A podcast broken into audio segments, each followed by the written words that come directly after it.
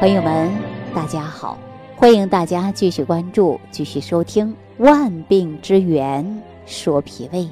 那听众朋友，曾经呢，有一位著名的营养学家说过，说一个民族的命运就是看他们吃的是什么，以及怎么吃的。而中国医学典籍则说：“食药同源，凡善解药。”其实啊，两句话都讲到了一个点，啊，就是食物的营养与药用的价值。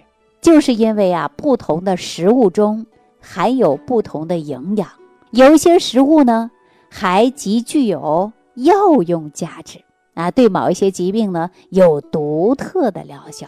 就比如我们现在被三高人群喜爱的一些荞麦呀、绿豆啊、糙米等等。那这些粗粮啊，都具有降血脂、降血糖的作用。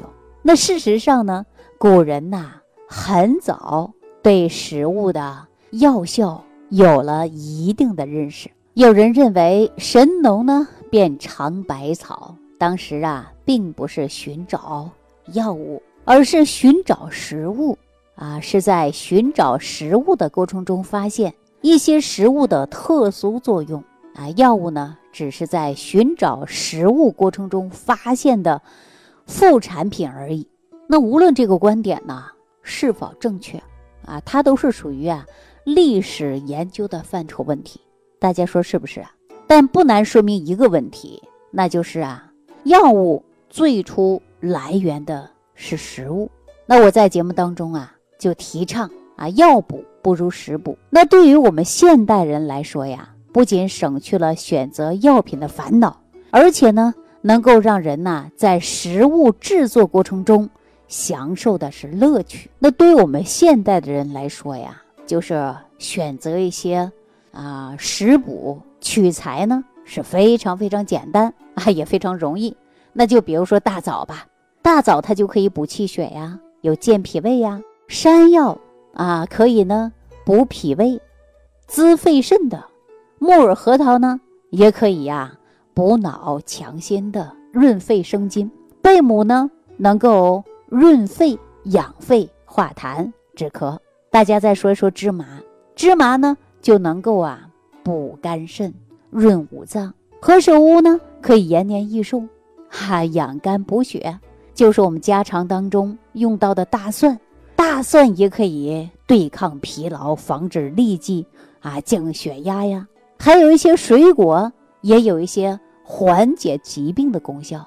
那比如说枇杷，枇杷就可以止咳啊。我们经常啊就把这个枇杷叶经过炮制啊治疗呢，就是慢性的咳嗽病，对吧？支气管病。然后呢，我们会发现市面有卖的就是枇杷膏，以前大家都有喝过吧？那梨呢？大家说吃梨怎么样啊？它可以清热。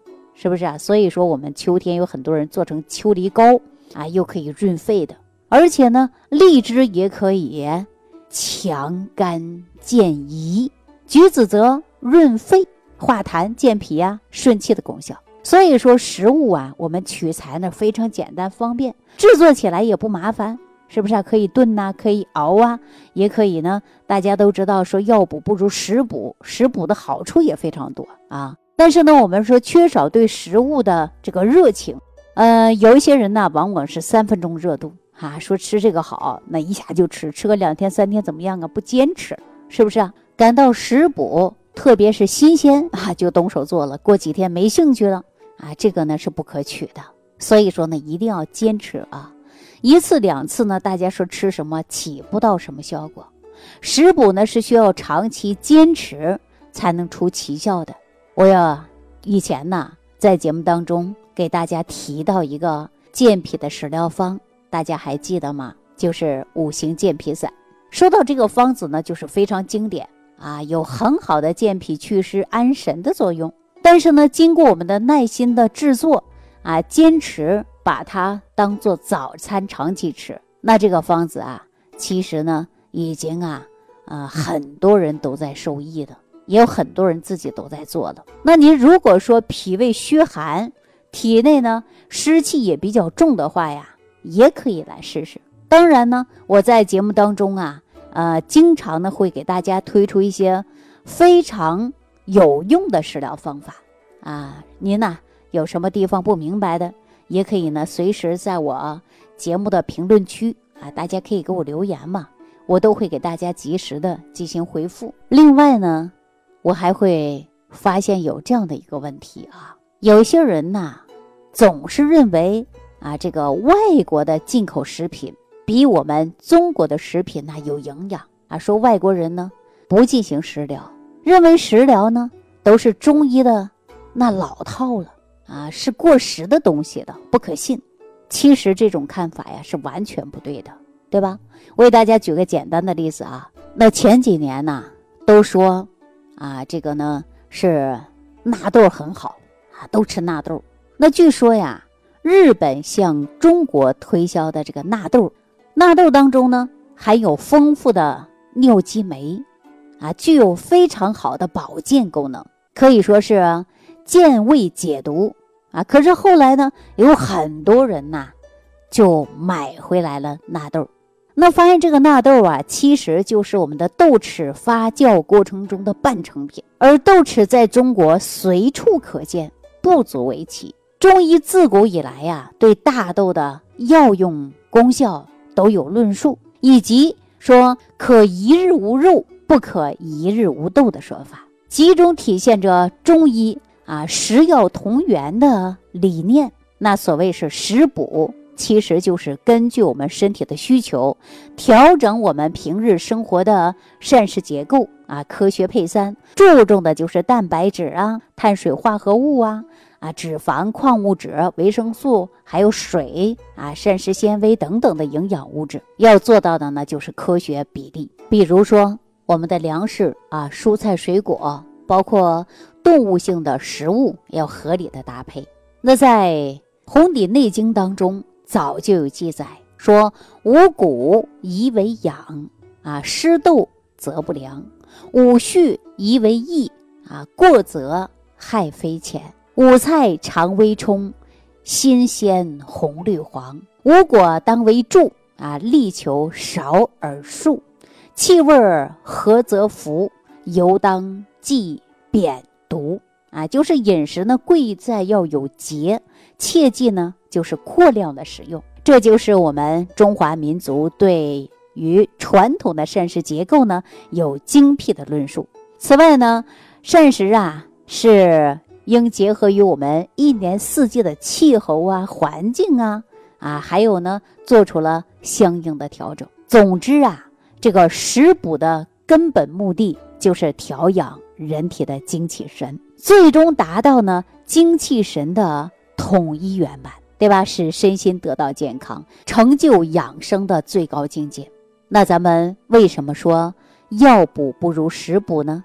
啊，俗话说，人吃五谷杂粮，哪能不生病啊？在生活当中啊，人们养成了一种习惯，不管是大病小病，首先呢想到的就是吃药，甚至呢一些呀缺乏中药知识的人啊，把中药呢当成了家常便饭。虽然中药呢补益作用十分显著，但是对人体啊具有保健的作用。啊，但我们常说是药，它也是三分毒啊，对吧？绝对不能长期吃补药。大家说人参好啊，那我们天天吃人参；鹿茸好，天天吃鹿茸。大家说不行，吃完以后补的太过了，也容易上火，是不是啊？凡事呢，讲究的就是适量啊，适可而止。那人们在用药啊、补养的时候呢，往往会忽略的就是饮食啊，饮食才是保证人体的健康啊。我常常给大家讲说，人出生以后啊，天天吃饭，啊，没有说小孩出生啊就得天天吃药的，是不是？所以说，饮食才是保证人体的健康，使人的精神充沛。最主要的物质来源呢，就是药物所含有的营养是片面的，只有食物才能够给人体每日所提供的全面的营养物质。大家说是不是啊？那在事实上呢，生活中啊。常见的疾病啊，还有病态的体质，都可以通过食物啊有效的得到改善。比如说，一个人的食欲不振啊，看什么都不想吃，呃，劳倦，特别累，特别乏，说话呢都是懒言少语的，那说明这个人呢就气虚啊，气虚的人就这样。那我们大家说可以通过食物来调一调啊，也可以吃一些牛肉啊、蛋类啊，啊，甚至一些羊肉啊，啊，还有呢这个奶制品呐，这些都是很好的呀。因为这些呢，它都是有补气的效果，所以说补气的效果呀，从食物来补是非常非常好的。只要不是非常严重或者是长期存在气虚的症状，都可以通过食补，很快就可以达到一个缓解。比如说，如果说盲目的服药啊，很容易导致一些副作用啊发生，对人体呢还是有伤害的，对不对？那尤其呢是年老体弱的。啊，如果说，呃，不适当的进行药补，很可能会因为虚则不受补，而且呢还会产生不良的反应。所以说呀，药补并不是理想的进补方式。相比而言呢，食补啊更安全、更有效，结合人体呢进行啊补益。所以说，大家在选择食物或者是药补的过程中啊，应该掌握正确的。辩证方法啊，如果说食补无效，那再进行呢药补啊。对于不同的症状，要遵循着辨证施治的原则，以药食相结合，对症使用，这样呢才会更安全，才会更有效。大家说是不是这个道理啊？那我这样一讲啊，大家说了，说再好的补药也不能天天吃，是不是啊？补的不得当，就是虚则不受补了。所以说，药补不如食补啊。还有一句话说，吃补药还不如睡好觉。其实睡觉啊也是很关键的。那以后的节目当中呢，我会啊给大家讲一讲睡眠的重要性。好了，那今天呢就跟大家说到这儿了啊。感谢朋友的收听啊，感谢大家给我打个满分。嗯，下期节目当中我们再见。感恩李老师的精彩讲解。想要联系李老师的朋友，请点击屏幕下方的小黄条，即可联系李老师食疗营养团队，获得李老师的帮助。感谢您的收听。